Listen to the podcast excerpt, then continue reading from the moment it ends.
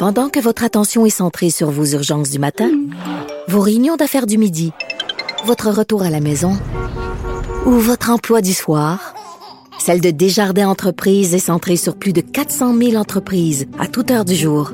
Grâce à notre connaissance des secteurs d'activité et à notre accompagnement spécialisé, nous aidons les entrepreneurs à relever chaque défi pour qu'ils puissent rester centrés sur ce qui compte, le développement de leur entreprise.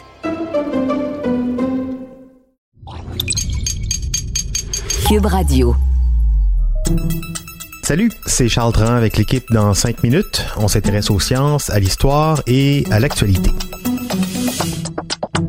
Aujourd'hui, on parle d'énergie nucléaire. Et là, tout de suite, on pense au désastre. Tchernobyl, Fukushima, Three Mile Island, et puis après ça, on divague vers les, les missiles. En général, le nucléaire, c'est pas une énergie qui est très populaire. C'est pourtant l'énergie qui est la moins dangereuse. Selon la NASA, elle arrive tout juste derrière l'hydroélectricité pour le nombre de décès.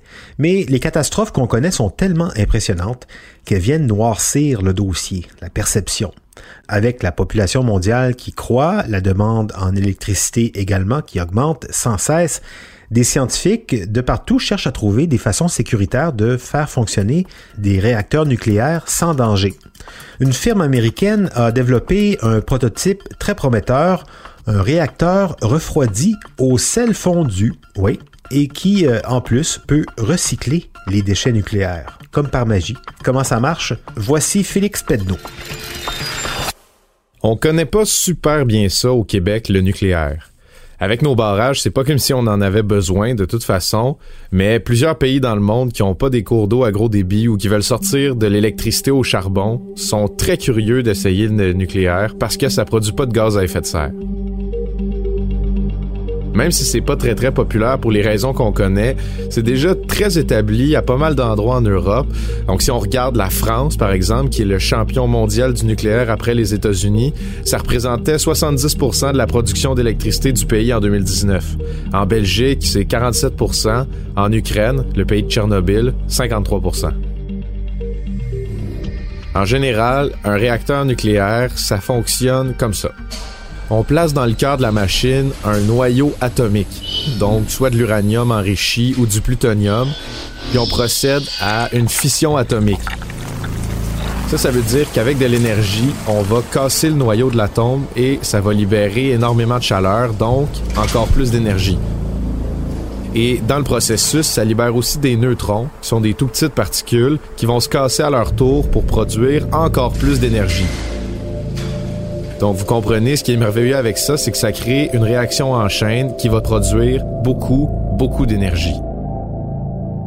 Ensuite, pour acheminer toute cette chaleur-là vers des turbines qui vont transformer cette chaleur-là en électricité, ça prend ce qu'on appelle un liquide caloporteur. Un liquide qui va refroidir le réacteur en même temps de transporter la chaleur jusqu'aux turbines.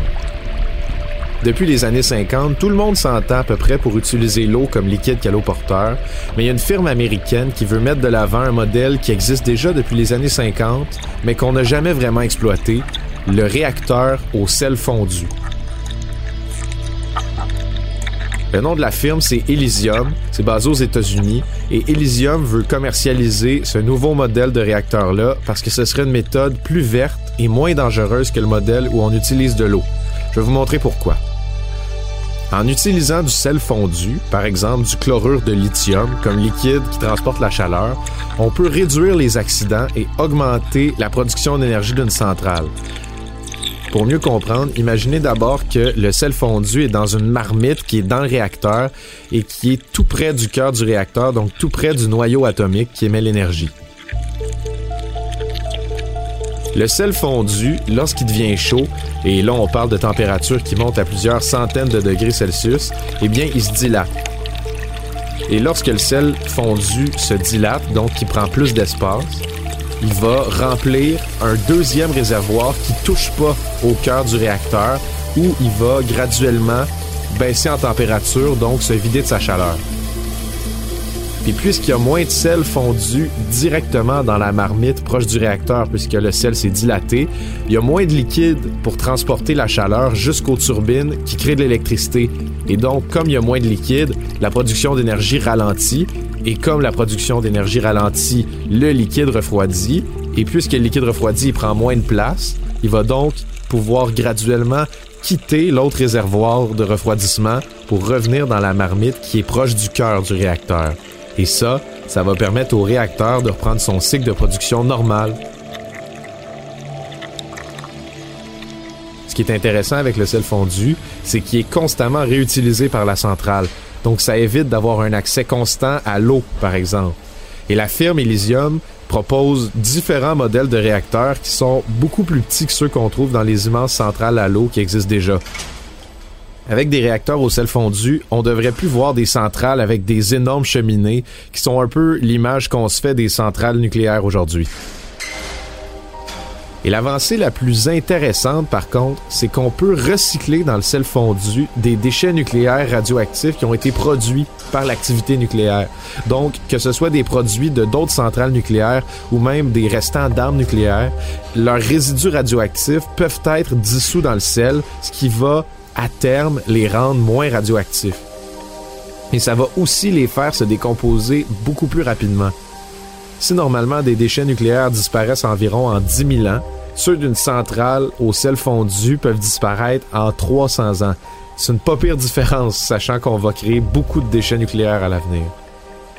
Pas certain, par contre, qu'on croise des centrales nucléaires de sel fondu au Québec, mais comme nos voisins du Sud cherchent des nouvelles sources d'énergie, ce serait pas surprenant qu'à l'avenir, on entende un peu plus parler du prototype de réacteur au sel fondu.